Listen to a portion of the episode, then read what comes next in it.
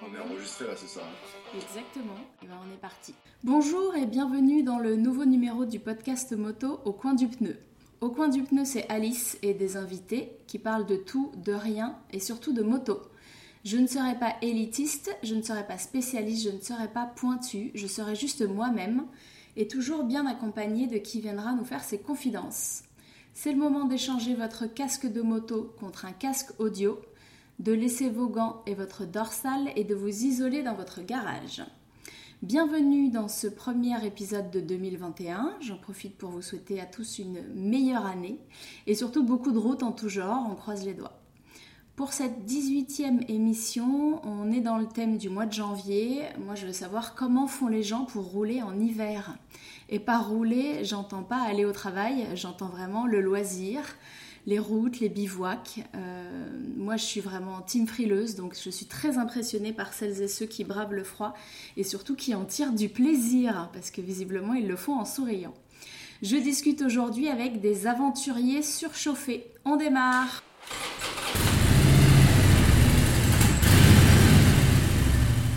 Bonjour Gilles. Bonjour. Tu vas bien? Ça va et toi? Je me réveille, pardon. Bonjour Ben. Salut, comment ça va? Ça va et toi?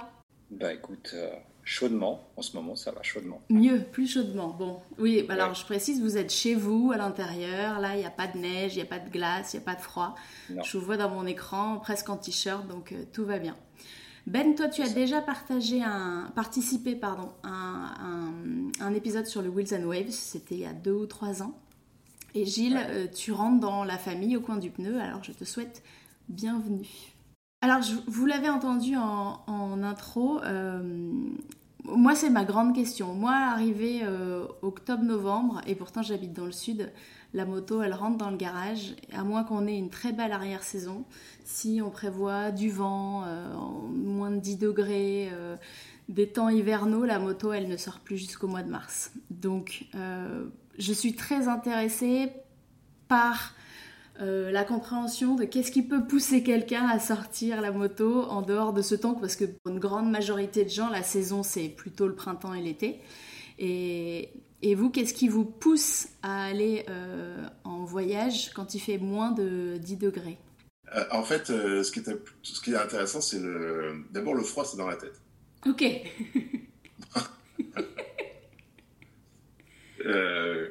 Personnellement, je suis né à Grenoble, donc euh, je suis né euh, dans les Alpes euh, et j'ai toujours connu le froid. J'ai fait du ski petit et j'ai toujours fait de la marche en montagne. J'ai gravi le Mont Blanc, j'étais à l'armée, j'ai fait des igloos, j'ai fait de la peau de phoque. mon père m'emmenait pêcher la truite dans les lacs de montagne. on s'est fait surprendre plusieurs fois par la neige, parce que même en été, il peut neiger. Euh, donc en fait, c'est euh, quand je dis dans la tête, c'est euh, mettre des priorités. Et les priorités, c'est ben, priorité, c'est de sortir, de continuer à vivre et pas de se confiner entre guillemets, euh, même si le mot est un peu Galvaudé. euh, un peu déminué de sens aujourd'hui ou renforcé dans son sens, euh, pas se confiner l'hiver au coin du feu. Quoi. Donc c'est continuer à vivre, quelles que soient les, les conditions. Donc toi, c'est- quelque chose que tu as toujours fait en fait. Pas forcément toujours à moto, euh, Voilà, c'est ça. mais euh, toujours fait, ouais. Toujours fait, ouais. J'ai passé des, des, des Noëls ou des jours de l'an en montagne euh, avec une bande de 3-4 potes, euh, ski de phoque, euh, courir, trouver un, un chalet euh, abandonné, un refuge abandonné euh, en Chartreuse par exemple, et passer euh, euh, le réveillon euh, à se geler euh, autour d'un un- d'un feu de bois qui, à chaque fois qu'on l'allumait, euh, remplissait euh, le, le- le chalet de fumée plutôt que de chaleur. Mais euh, Donc il y a l'odeur Mais- avec. c'est ça. C'est nous qui étions fumés après. Ok. Et Ben, toi aussi, c'est euh, depuis ta tendre enfance ou c'est récent? Non, pas du tout, moi c'est c'est, euh, plutôt récent. Moi j'ai grandi euh, dans le Vaucluse, donc les Ah oui. températures sont plutôt, euh, plutôt douces. Tu le sais vu que tu habites pas très très loin. Euh, moi, ma, rencontre avec le froid à moto, euh, c'est, ça a été en fait mon tout premier trip. Euh, c'était en décembre 2016. Et en fait, j'avais aucune expérience de la moto.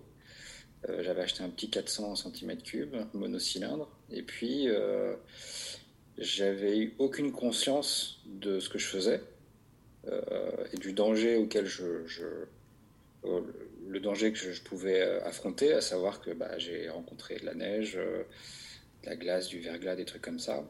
Mais alors c'était très très dur. C'était, je, l'avoue, c'était vraiment. Quand j'étais sur la moto, je me suis détesté. Je me suis dit vraiment, t'es, es vraiment un gros con euh, de te mettre dans des situations pareilles. Et euh, alors, faut savoir que vu que c'était mon premier trip, c'était aussi euh, mon premier gros trajet parce que j'ai fait Paris-Avignon du coup au mois de décembre que par les petites routes. Et j'avais du matos qui était euh, qui est hautement critiquable. Hein. C'était du matos Décathlon. Enfin, c'était vraiment les, pires trucs euh, qu'on puisse avoir. Et malgré tout, quand je suis arrivé, euh, je me sentais hyper fier d'avoir fait ça. surtout que je débutais vraiment à l'époque. Et puis, je sais pas. J'imagine que ça a dû me ça a dû me soigner tout de suite. Je, passer un cap, quoi. Ouais, ouais. J'ai pas alors j'adore le rouler l'été comme tout le monde. C'est bien sûr. Enfin moi je trouve ça dix fois plus agréable l'été. Mais euh, là euh, justement j'étais dans les Pyrénées euh, pour le 31 décembre et c'était dur. Il faisait, on a eu jusqu'à moins 7 donc c'était vraiment ça piquait quoi. Mais au final, à chaque fois que je suis sur la route quand il fait très froid je me déteste. à chaque fois que je suis réchauffé, que j'ai un thé et que je suis au calme tu te dis à chaque fois quand est-ce qu'on repart quoi. C'est une question que je me pose parce qu'il y a l'idée qu'on s'en fait. Donc Gilles, tu dis c'est dans la tête, donc tu peux aussi inverser cette image-là et cette projection. Est-ce que c'est toujours un plaisir? Visiblement, ah, Ben, pas forcément sur l'instant. Non, c'est rarement un plaisir en fait. D'accord. Donc il y a un peu de masochisme quand même. Non, non, non, il faut, faut... Quand je dis c'est dans la tête, c'est que le froid existe. Hein. Euh, on en meurt, euh, on se fait des engelures, euh, il y a des risques graves. ce qui est dans la tête, c'est l'affronter. C'est comment on l'affronte et voilà. Non, non, c'est toujours dur le froid. c'est moins pire que le chaud, je pense. on n'est pas là pour parler pour ça, mais moi je me souviens que ces derniers étés, j'ai fait des, des rides avec des potes assez avec des 42 degrés de température dans le sud de la France. Euh, on se jetait dans les rivières dès qu'on avait un, dès qu'on avait un instant. Euh, parce que le froid, le chaud, finalement, on ne peut pas s'en protéger. Alors que le froid, euh, on, arrive plus facilement à, s'en sortir. Jusqu'à un certain point. Et, c'est rarement un plaisir. Mais ça, c'est intéressant. Parce que quand moi je dis moto, je pense été parce que c'est la période, tu le disais Ben, qui, qui, est la plus agréable quand on vit en France ou en tout cas avec le printemps, euh, c'est euh, road trip, c'est euh, voyage, été, c'est plaisir pour moi du coup. Il y a en effet parfois des grosses chaleurs qu'on peut éviter en, fonction des horaires ou de, l'endroit où on roule, mais il n'y a pas du tout cette notion, en tout cas moi je ne l'ai pas, cette notion de contrainte. Si juste, et c'est probablement pour ça que je me pose la question comment on roule par froid, parce que si c'est une contrainte, je, je, ne prends pas la moto quoi. Ouais, ouais, je pense qu'il y a un une question un peu philosophique derrière qui est assez intéressante, c'est pourquoi s'infliger ça alors qu'on fait de la moto pour le plaisir? pour ma part, euh, je pense qu'il y a un côté aussi euh, bah, braver un peu le froid, mm-hmm. euh, le fait d'avoir d'aller un peu de, braver un peu ce que la nature t'inflige au moment où tu pars. après, il y, a un truc que j'ai découvert et c'était la première fois que je découvrais ça même si c'est pas miraculeux, c'est la première fois que je roulais avec des gants chauffants. Euh, alors, c'est pour ma part, je peux avoir froid partout, c'est pas un problème, mais je crois que les mains, c'est ce qui fait le plus mal. C'est vraiment affreux, tu, tu perds de la, de la maniabilité sur ton guidon, ton frein, ton embrayage, et ça peut, ça peut en devenir dangereux. Donc là, c'était vraiment la première fois que je roulais avec des gants chauffants, et j'avoue que c'est un. C'est c'est un confort que, que, que, je boude pas du tout. Quoi. Et je pense que je roulerai maintenant tout le temps avec ça en hiver parce que c'est, ne serait-ce que pour une question de maniabilité, de sécurité, c'est exceptionnel, vraiment. Je sais pas si toi, Gilles, tu as déjà roulé avec des gants chauffants, mais. Non, je me refuse. il faut que ça reste un challenge, quoi. en fait, euh, tout à l'heure, quand je disais que c'était euh, c'était dur, euh, c'est toujours dur pour le corps, mais c'est souvent beau pour l'esprit. Et pour le regard, parce qu'on arrive dans des conditions de, de, paysage qu'on voit, qu'on voit rarement. Alors il y a des dangers, hein. la route est vraiment dangereuse. J'aime pas rouler, j'aime pas rouler sur, sur la neige ou sur la glace, par exemple. Ça, c'est quelque chose que j'aime pas faire. Alors je triche un peu. J'ai aussi un sidecar. Donc quand je pars en hiver, je pars souvent sur trois roues. Euh, ça glisse quand même, mais au moins euh, j'ai moins de risque de tomber. Quoi. Ouais. Mais par contre, les paysages, c'est absolument magnifique. Je me souviens d'un hiver où je rentrais des mille vaches, euh, je suis repassé par l'Auvergne juste en sidecar, juste parce que pour, pour, goûter un peu plus de plaisir, ces petites routes que j'adore. Et il y a notamment une, gorge que, que, que j'affectionne tout particulièrement, qui s'appelle les gorges de la rue. Euh, sur le flanc euh, ouest du Massif central. Et là, c'était euh, tout givré de partout. Il n'y avait pas beaucoup de neige, mais c'était du givre de partout. Et c'était absolument magnifique. Et puis du coup, là, tu, tu, vois des choses que vous êtes moins nombreux à, à voir. De toute façon, des motards, quand tu roules en hiver, t'en vois. Enfin, je quand je suis descendu dans les Pyrénées, je pense que je pouvais presque les compter sur les doigts d'une main. C'est ça alors j'allais vous demander quand vous, vous, voulez partir comme ça, vous trouvez des gens facilement qui, qui veulent bien vous accompagner? Non, vous êtes quand même pas nombreux, rassurez-moi. Ah, non, non, on n'est pas nombreux, non. moi, je, non, j'ai pas beaucoup de copains qui voyagent de cette manière-là. C'est souvent des voyages solitaires. Oui, c'est ça. Puis de toute façon, c'est faut trouver quelqu'un d'un petit peu, euh, même pas un petit peu, c'est vraiment dans le même état d'esprit. Mhm. Sinon, euh, tu, tu, peux, ça devient difficile à un moment de rouler avec quelqu'un qui se plaint en permanence et qui à un moment va vouloir dire euh, bah non, je me casse. Enfin, ça peut vraiment casser la dynamique de. Vaut mieux rouler seul que mal accompagné, j'ai envie de dire. Oui, et, probablement d'autant plus en hiver où tu as quand même besoin d'une certaine concentration et d'une certaine mobilisation de, du corps. Quoi. Ah ouais, ah ouais, carrément. Pyrénées, euh, je me suis fait peur, je me suis fait peur quelques fois. Et le fait de partir seul euh, euh, dans des conditions qui sont donc un peu plus extrêmes, notamment pour le corps, et de bivouaquer. Moi, j'ai vu il n'y a pas longtemps, Ben, des stories de toi où tu es dans une tente euh, dans la neige par très peu de degrés, si je me souviens bien. Il faisait moins 6. Moins 6, voilà. Ça, c'est un peu pour moi, c'est vrai, c'est vraiment le pire truc qui peut m'arriver en fait dans, dans mes projections, c'est-à-dire de, me retrouver euh, bloqué par la neige euh, sur un deux roues, c'est-à-dire pas moyen d'être dans un endroit où me réchauffer et d'être là seul dans la montagne au milieu de la neige. Mais alors, euh, il y a des moyens de se réchauffer. la tente, c'en est un. Un okay. bon c'en est un. Il, il, existe des moyens de se réchauffer. Quoi. Donc en fait, la clé, c'est l'équipement. Ouais, pas forcément. Enfin, moi, ce que j'ai, constaté euh, là, euh, c'est justement quand j'étais euh, avec la tente, le feu. Bon, le feu, évidemment, c'est, vraiment, enfin, pour moi, c'est indispensable. Et puis, ça, ça réchauffe le, corps et le cœur aussi. Le feu, hein, c'est un vrai truc. voilà, tu te sens, tu te sens un peu plus en sécurité quand tu fais un feu. Après, il y a un moment dans la soirée où vraiment je, je, bougeais pas trop et puis je me suis, je me suis, j'ai vraiment senti mon corps se refroidir au fur et à mesure. Et il y avait une vieille, un vieux chalet abandonné qui, se pétait la gueule euh, à côté de là où j'étais. Et, euh, en fait, euh, je me suis dit, il faut absolument que tu bouges, sinon tu vas te faire mal. Enfin, il faut que, ton corps fonctionne, quoi. Donc du coup, j'ai fait le truc qui me semblait le plus le plus adéquat, c'est que je suis allé dans la, vieille, euh, le vieux chalet, puis j'ai déplacé des planches, j'ai soulevé des trucs. Et en un quart d'heure, euh, le corps est réchauffé. Et, et, voilà. Et ça, ça, te, enfin moi en tout cas, ça m'a permis de me, remettre un petit peu en sécurité pour quelques heures. T'étais sous la tente? J'étais sous la tente, ouais, ouais. Mais ça, c'était avant, et du coup, euh, ouais, il était, quand j'ai commencé à vraiment me refroidir, il était, je sais pas, 21h, un truc comme ça, et puis j'ai du coup, j'ai fait tout mon, toute ma gymnastique là, et puis, euh, et puis après, je suis allé me pioter à 22h30, un truc comme ça. Hmm. C'était le 31 décembre, quoi. Donc 22h30, couché le 31. Bah, on l'a tous fait, hein, qu'on soit chez nous ou pas. Euh, cette année, on n'avait pas le choix. Gilles, ça serait quoi tes conseils euh, d'équipement justement pour, pour un voyage ou un bivouac, notamment dans la neige? Ben, En fait, il faut déjà avoir le, le minimum, c'est-à-dire une tente faut dire que l'été, je ne prends jamais de tente. Hein. Du, printemps jusqu'à l'automne, je, voyage toujours sans tente. Je voyage juste avec un tarp que je, je, tends sur le côté de la moto et je dors dessous.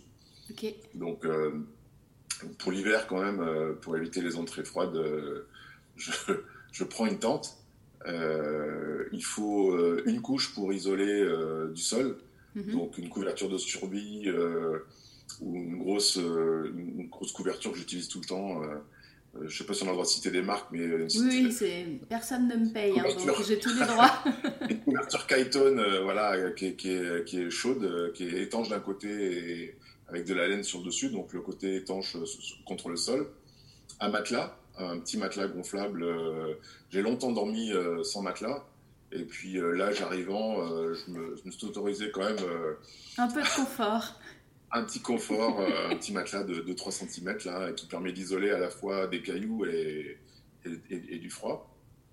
Et ensuite, il faut euh, un très bon duvet. Euh, un très bon duvet. après, il y en a toutes les, toutes les. Moi, le mien est assez vieux, c'est celui avec lequel. Enfin, il a 30 ans, mon duvet. Donc, ok. et il, est toujours aussi efficace Ouais, ouais, c'est un, un, truc que j'avais payé assez cher à l'époque, un truc privé en plume euh, et qui marche encore euh, bien. Il a une, il a une couche en dessous qui est aussi euh, renforcée et la plume par-dessus. Et puis un réchaud avec de l'eau et du, du, café ou du thé suivant sa drogue. Surtout pas d'alcool. Parce que l'alcool, ça dessèche et ça, ça, donne une, une, une une, comment dirais-je, de, une illusion de chaud, mais ça, ça, c'est contre-productif. Ok. Voilà. C'est un bon conseil, ça. Je vais le garder. Parce que toi, tu as, as, bu un coup le soir du 31, Ben? Ben non, justement, euh, je m'étais, je m'en voulais. Je me suis dit, putain, c'est le 31, j'ai rien prévu, j'ai même pas une bière, rien du tout. Donc au final, j'ai évité la sécheresse. Tant mieux. Très bien, tu vois, sans le savoir tu as respecté les, les bons préceptes. Oui, je, reviens sur un truc que, disait Gilles.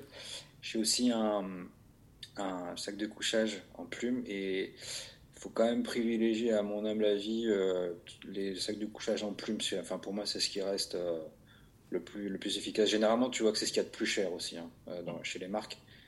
sinon, c'est du synthétique et c'est pas. Enfin, moi, j'ai pas trouvé de de, sacs de couchage en synthétique aussi efficace que de la plume. Ça reste, ça reste le mieux, je trouve. Et en termes de, tenue, c'est-à-dire finalement, euh, tu, tu, tu, te couches quasiment dans la tenue dans laquelle tu roules, en dehors de l'enveloppe euh, extérieure, non? Je sais pas, je n'ai pas de, de, recette miracle. Je, généralement, j'enlève quand même le pantalon euh, de moto. Je, prends je garde mon, pantalon technique, ouais. une espèce de collant là, à la Spider-Man un bon t-shirt, un pull. Euh, et donc ce que j'avais fait moi, c'était mon matelas euh, sur le sol de la, de la tente, une couverture de survie pour, euh, pour un petit peu couper, couper du froid qui venait beaucoup du sol, mon sac de couchage, un sac à viande et, et puis c'est tout. Et franchement, j'ai eu un peu froid. Bon, faut dire que les températures étaient quand même assez rudes, hein, en l'occurrence. Mais euh, j'ai passé, euh, j'étais très étonné parce que je me suis réveillé euh, à 8h30 et je me suis à peine réveillé dans la nuit. Enfin, j'ai passé une nuit assez longue au final. Donc j'étais assez étonné. quoi. J'ai eu un peu froid, mais ça a fonctionné apparemment, en tout cas sur le, sur le sommeil. Ok. Gilles, tu voulais réagir à la tenue? Oui, non, moi je dors tout nu. On part tous les temps, toutes les températures. Ouais, ouais j'ai un, métabolisme qui produit assez beaucoup de chaleur en fait. Euh, c'est ce que mon épouse me dit. Par contre, ce que je fais, c'est que mes fringues, euh, je, les, je, les, plie en boule et je, parce que je les garde près de moi, euh, soit sous ma tête, etc., pour qu'elles évitent de, geler ou, ou, de se froisser quand même, mm. parce qu'il faut, faut, garder un peu de. c'est ça, on bivouac par 0 degré, mais on a toujours quand même le style. Ah, il faut, faut, rien lâcher. Un bonnet, c'est bien, parce que souvent la tête est, dehors et on peut choper euh, froid par, euh, par la tête et les oreilles. Donc euh, couvrir ça, c'est bien aussi. Tout ça, ça me fait un peu penser à, au Canada. étrangement, c'est-à-dire, on est, je pense qu'au Canada, on peut pas vraiment envisager de partir en moto comme vous le faites, mais quand on voit ben, les trappeurs qui vont pêcher sur les lacs, finalement, ils passent une semaine avec la tente sur la glace, avec le feu dans la tente, à pêcher à l'intérieur et tout ça, les images que vous évoquez, ça m'évoque un peu ça aussi. ça vous tenterait ça, des aventures? Peut-être vous l'avez fait déjà, des aventures nordiques? Moi, non. J'ai pas encore eu le, plaisir de faire ça, mais un jour peut-être. Après, les températures sont quand même beaucoup plus rudes que chez nous. Donc je pense que là, il faut, ça s'improvise pas, quoi. Faut, à mon avis, il faut faire quand même euh, très attention, bien se renseigner. si moi je devais le faire demain, je pense que j'irais voir quand même des locaux, poser quelques questions, me renseigner un peu. Mais je, pour le coup, je, déjà à moins 7, j'avais pris une petite claque. Je m'improviserais pas sur des, des moins, moins 20, moins 30. Mm.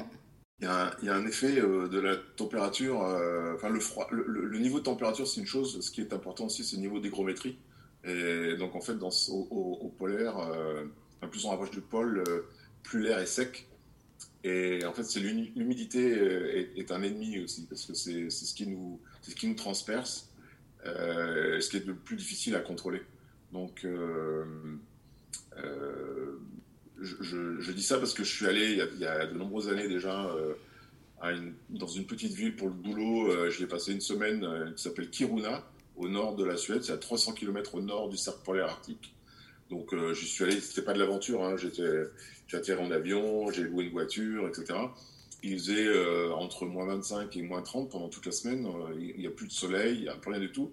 Par contre, j'étais pas forcément plus habillé qu'un soir, soir d'hiver dans Paris. Ah euh, j'avais une, euh, un, gros pull, euh, une, une, veste de ski, des, des, des, chaussures costauds, des, chaussettes de laine, etc. Mais on tient facilement la température. c'est le, le, vent et l'humidité qui font, qui, qui, renforcent les, les températures.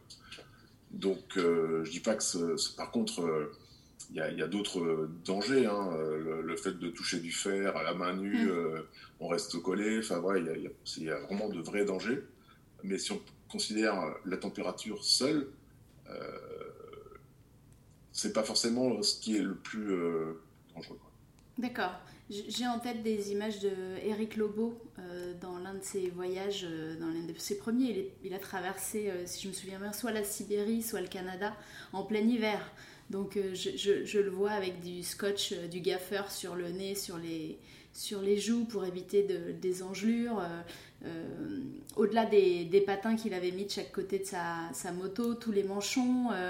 Et, aussi des types qui me disaient ben, j'éteins pas le, moteur, je remplis un certain niveau mon réservoir parce que trop ou trop peu ça gèle. toute une démarche comme ça. Et comme vous dites, plein d'autres euh, critères à prendre en compte que la simple résistance à la température, quoi, visiblement. Mais on le voit d'ailleurs en moto, euh, quand tu, euh, même en été, hein, quand il fait 20 degrés. je me suis fait des classements entre en dessous de 10, au-dessus de 10, au-dessus de 15, au-dessus de 20. au-dessus... C'est vrai que quand la température est au-dessus de 20, on supporte à peu près, on peut s'habiller à peu près n'importe comment. Oui, donc c'est, ça aussi en hiver qu'il faut anticiper. C'est-à-dire que tu pars, tu sais qu'il fait 0 degré, mais si là, Ben, tu disais, tu montes dans un col où le vent se lève ou sans dire qu'il se met à neiger particulièrement, tu peux très vite euh, euh, baisser de température extérieure, sans compter le ressenti en fonction de la vitesse à laquelle tu roules. Quoi. Ouais, puis il y a un truc qui est vachement important à prendre en compte, euh, c'est c'est généralement jamais les, les, premiers trois quarts d'heure ou la première heure que, que ça va pas. C'est généralement au début, la première heure, tu te dis, oh, ça va, je vais, je vais supporter le truc. Et c'est au bout d'une heure, voire un peu plus, que, quand ton corps vraiment a imprimé, si je puis dire, le, le, froid que, que tu, tu, tu, vas vraiment mesurer si tu vas gérer ou pas. Quoi. Et du coup, vos, vos journées de ride euh, dans le froid, elles sont aussi longues que des journées en, belle saison? On démarre plus tard et on, se couche, on arrête plus tôt. Euh, d'abord parce qu'il fait... Euh, rouler quand il fait froid, c'est bien. Si en plus il fait nuit c'est vraiment euh, se compliquer les choses parce que la chaussée peut être vraiment euh, très, euh, très restreinte, très dégradée et tu as besoin d'avoir une bonne visibilité quand même, ou en tous les cas la meilleure visibilité possible pour voir où tu vas. Quoi. Ouais, et puis moi c'est encore différent, j'ai une problématique un peu particulière, c'est que je dois filmer. Oui, pour faire les, vidéos pour, pour Motor Live. Et Et je dois d'autant plus faire, faire gaffe. Là, par exemple, dans les Pyrénées, je dis on parce que j'étais quand même avec un, j'avais quand même trouvé un mec assez cramé pour me, pour venir avec moi. Il y a, il y a un truc qui, qui, de ma petite expérience, moi, qui m'a appris, c'est de mesurer à quel moment je sais où je dois rebrousser chemin, où je me dis non, c'est trop dangereux, tu t'arrêtes là et tu rebrousses chemin, où tu te mets en sécurité. Et c'est exactement ce qui s'est passé là. Euh, dans les Pyrénées, on était à, je sais pas, euh, je crois 700, 800 mètres d'altitude, ce qui est pas énorme en soi mais on était euh, vraiment quasiment au haut d'un col. On s'est fait surprendre par, par une forte tombée de neige. Et, et puis il y a un moment où j'ai dit à Florian, je lui ai dit, écoute, stop, là on arrête, parce qu'on commençait vraiment à avoir de la neige sous les roues, on n'avait pas des pneus adaptés. Alors j'avais fait des recherches pour, pour savoir comment on peut rouler sur de la neige avec des pneus non adaptés, quels sont les, les petits bricolages éventuellement à faire. Malheureusement, j'ai pas pu essayer, mais j'ai trouvé un Américain, euh, non pardon, c'est un Canadien justement, que j'ai trouvé sur YouTube, qui en fait enroule, euh, il fait tout le tour de sa roue avec de la corde d'escalade.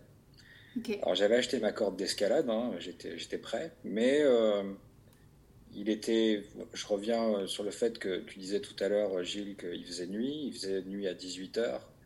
Euh, et c'est vraiment le moment charnière où j'ai dit à Florian, je dis stop, on laisse tomber les, cordes d'escalade et on fait demi-tour parce que ça devenait, euh, faut, pas, ça serait bête de se faire mal, de se tuer, euh, c'est, quand même pas le but, c'est quand même pas le but du jeu quoi. Donc rouler en hiver c'est c'est, très c'est très particulier, hein. c'est vrai que c'est pas non plus, faut pas non plus y aller comme ça. Mais voilà, il faut, faut, vraiment mesurer à un moment et se dire, être sage, et se dire, bon, bah là, euh, là c'est pas possible, donc je m'arrête. Moi, ce que je retiens de ce que vous avez dit, ce, qui, ce que je trouve intéressant, c'est que la moto, c'est déjà un truc un peu méditatif euh, qui transporte, euh, mais c'est rarement un. En tout cas, pour moi, c'est pas un exploit physique. C'est-à-dire, euh, oui, le corps, mon corps est mobilisé quand je suis sur la moto, quand je passe 8 heures dans la journée à faire des, virages. Certes, à la fin d'une journée, je suis fatiguée, mais ce que je retiens, c'est les images, c'est les pauses, c'est les accélérations, un peu de pilotage. Et quand je vous entends, ce qui me frappe, c'est qu'il y a un rapport au corps qui est complètement différent.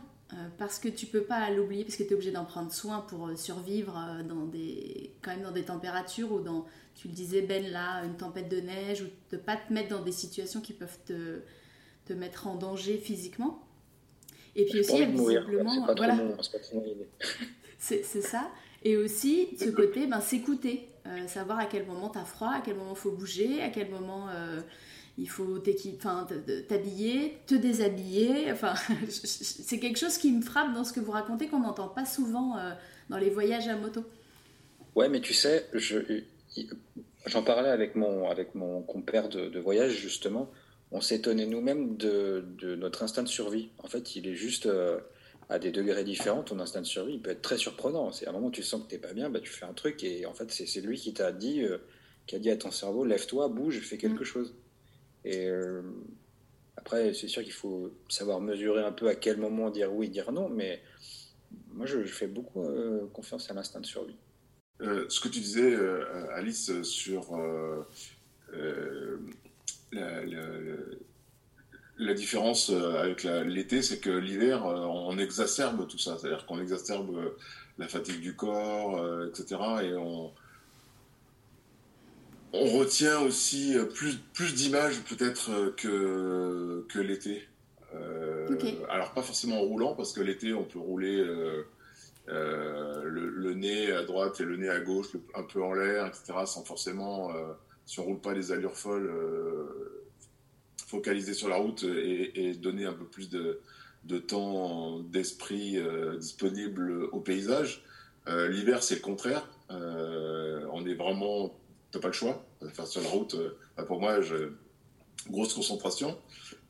par contre, les pauses sont peut-être plus, nombreuses et les paysages que l'on voit sont, mm. sont plus, plus, encore plus exceptionnels. Moi, j'arrive pas à faire des pauses nombreuses hein, parce qu'à chaque fois que je m'arrête, je tremble comme une feuille et j'ai moins froid en roulant qu'en étant arrêté. Toujours un peu peur de m'arrêter. Je me dis putain, si je m'arrête, je vais en chier. Donc si je m'arrête, c'est une minute pour pisser, euh, boire un café à toute vitesse et puis repartir vite, quoi. Est-ce que pour finir, vous voulez partager peut-être un beau moment, un beau souvenir ou une espèce d'épiphanie que vous avez eue euh, dans ces voyages un peu extrêmes? La pire nuit d'hiver euh, que j'ai passée, c'était euh, c'était un 14 juillet. C'est vrai qu'elles sont traîtres, celles-là. c'était, je te la fais courte, mais en 2016, je fais un tour de. Non, c'est en 2015, je fais un tour des Alpes, 2000 km en 4 jours, 20 cols à plus de 2000, etc. Et en redescendant du col de la Bonnette, euh, vers 2400 mètres, je vois une prairie traversée par, euh, euh, au bord de la route, un peu en contrebas, traversée par un ruisseau, avec niché dans un cirque de, rochers, le soleil rasant dessus. Et, on était on the clock. Et, j'ai eu ces deux secondes qui me dit il faut que je revienne absolument planter ma tente dans ce coin-là parce que ça, ça a l'air génial. Rien que d'en parler, euh, j'ai encore les, les, poils qui se hérissent sur sur le bras. L'année d'après, je pars avec mon sidecar, je mets mon sidecar sur le train, je vais jusqu'à Briançon et je, descends, euh, je fais l'Isoard, je descends le col de Var, tout ça, et je remonte au col de la Bonnette euh, avec, avec mon sidecar. Et en descendant, en montant dans un virage, je rencontre un, copain de, moto de, Paris que je n'avais pas vu depuis des années. On se reconnaît, on s'arrête dans une épingle et je lui dis écoute, euh, qu'est-ce que tu fais? Il allait à Josier et moi j'allais euh, j'allais au col coucher euh, sur mon spot sous le col de la Bonnette. Et, je lui dis bah viens viens dîner viens dîner sous la tente. Bref, il arrive il arrive à 5 heures. J'avais j'avais installé ma tente, j'avais commencé à préparer à bouffer on fait euh, ce que je dis qu'il fallait pas faire. On ouvre une bouteille de whisky. oui, parce que c'est l'été. Euh, voilà, parce que c'était l'été. Hein. on, commence à discuter et il se met à pleuvoir. On rentre sous la tente, continue à manger, euh, on boit le petit café et d'un seul coup, sur le, j'avais fermé la tente parce que il pleuvait. Et au bord de la tente, j'aperçois des flocons et ça, ça commençait à, marquer, à tenir. Donc, euh, il était avec une grosse Ducati euh, Diavel. Il m'a dit Bon, je vais rentrer avant que, avant que je puisse plus pouvoir euh, rouler. Et il s'en bat. Il était, il était 7 heures. Et à 7 heures, il s'est vraiment mis à neiger des gros flocons. J'ai fermé la tente et je me suis dit Je vais attendre. Et puis, il a neigé de 19h jusqu'à 23h et il est tombé 30 cm.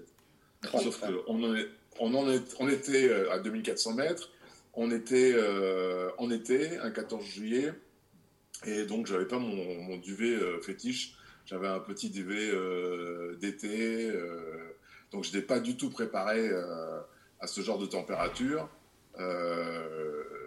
Et ça a été une de mes pires nuits que j'ai jamais passées.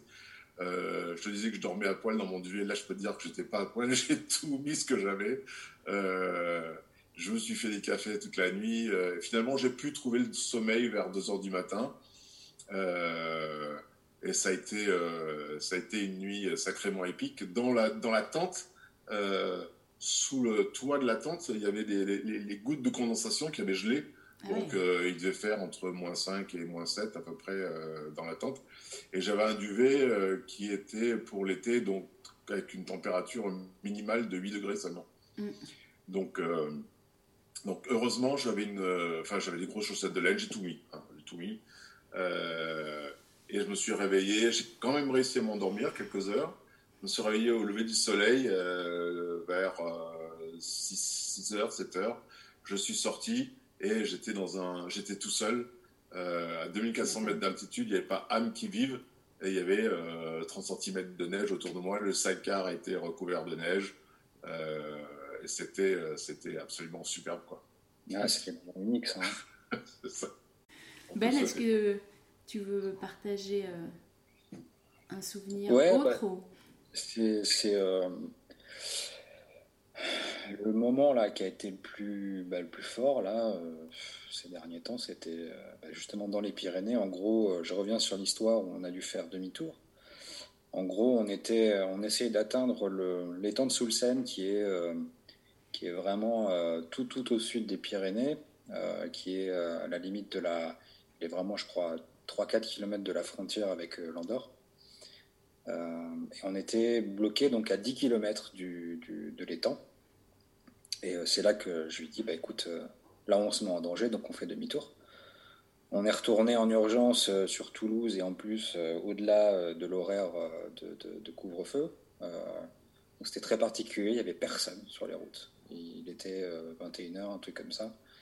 Et, donc c'était vraiment un moment très très particulier. Et puis on, dans, le casque, on, discutait avec l'intercom, on disait putain, fait chier quand même, on n'a pas réussi à atteindre notre objectif.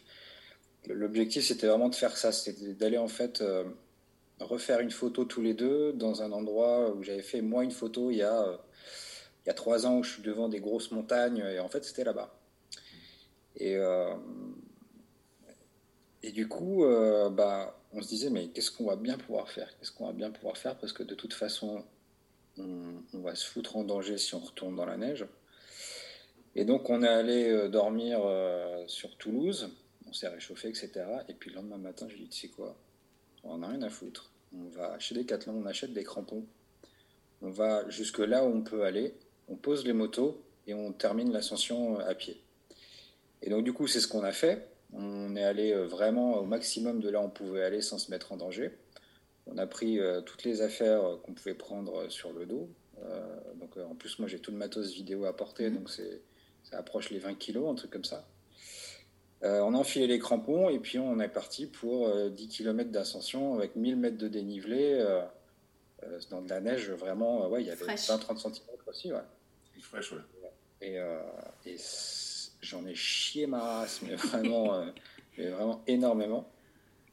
Et Là où ça a été vraiment euh, fort et parlant, c'est quand on a commencé à voir des alpinistes euh, et des gens, c'était pas, pas des promeneurs, quoi, c'était vraiment mm. des gens expérimentés qui venaient là.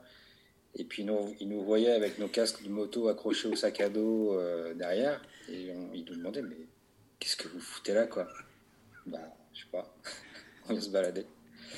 Et, et on n'avait plus d'eau à la fin donc on était obligé de bouffer de la neige pour pour pas pour pas devenir tout sec quoi. Et je pense que le moment le plus fort, ça a été quand on est arrivé devant les, montagnes enneigées. Euh, et on était, ouais, on était quasiment seul. Quoi. Il y avait deux, trois alpinistes à droite à gauche, mais sinon, euh, sinon c'est tout. Quoi. Je, clôture avec vos euh, promos du moment. ben, ça, on pourra le voir en plus, tout ce que tu nous racontes bientôt ou pas? Ouais, ouais bah là je suis en, pleine écriture et ça sort normalement, j'espère, avant la mi-février. J'ai pas précisé au début, mais donc Ben, c'est Ben Blake de l'équipée sauvage qu'on peut retrouver donc on disait sur Insta même si c'est pas ton endroit préféré et donc sur Motor Live c'est ça? La chaîne YouTube Motor Live.